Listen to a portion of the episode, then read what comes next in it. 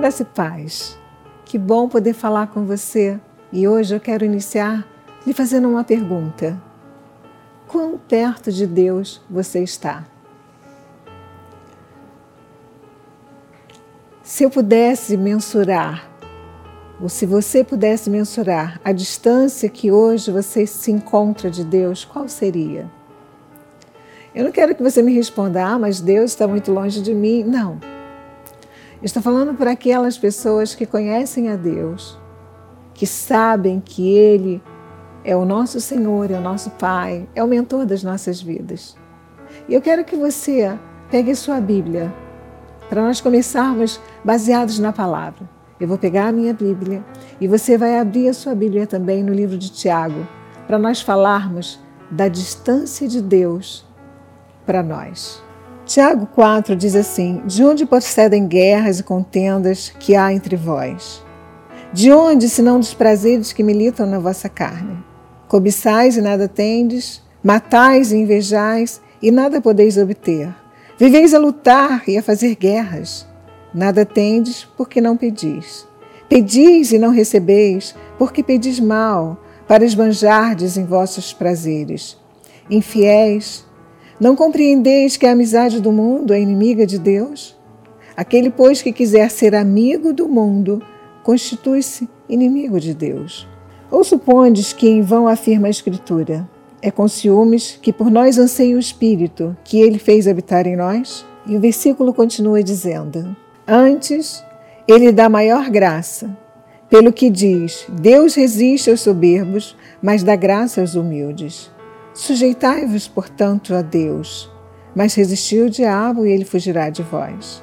E o versículo 8 diz: Chegai-vos a Deus, e ele se chegará a vós outros. Purificais as mãos, pecadores, e vós que sois de ânimo dobre, limpai o coração. Chegai-vos a Deus. O versículo 8 falou algo bastante oportuno para esse momento. Chegai-vos a Deus. Aqui Tiago está falando e fazendo várias advertências a nós, nós que somos humanos, que às vezes nos constituímos amigos de tantas coisas que não acrescentam nada às nossas vidas. Nós queremos agradar ao chefe, nós queremos agradar aos amigos da universidade, nós queremos ser os descolados do bairro, nós queremos ser aquelas pessoas que aparentam ser o que não são. Por quê? Entenda que você que é de Deus, você tem que se instituir, você tem que mostrar que você é amigo de Deus.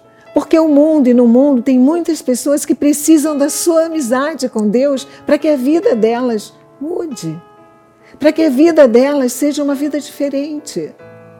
Quantas pessoas que estão ao seu lado sofrendo, mulheres que sofrem em casa, que têm maus tratos todos os dias, estão sorrindo na academia, todas malhadas, mas sofrem torturas psicológicas e às vezes físicas.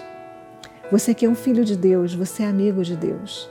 Mas eu comecei perguntando para você nesses nossos momentos: quão longe ou quão perto ou que distância você está de Deus? Porque Tiago diz no versículo 8: Chegai-vos a Deus, e Ele se chegará a vós outros. Vós outros, desculpa. Chegai-vos.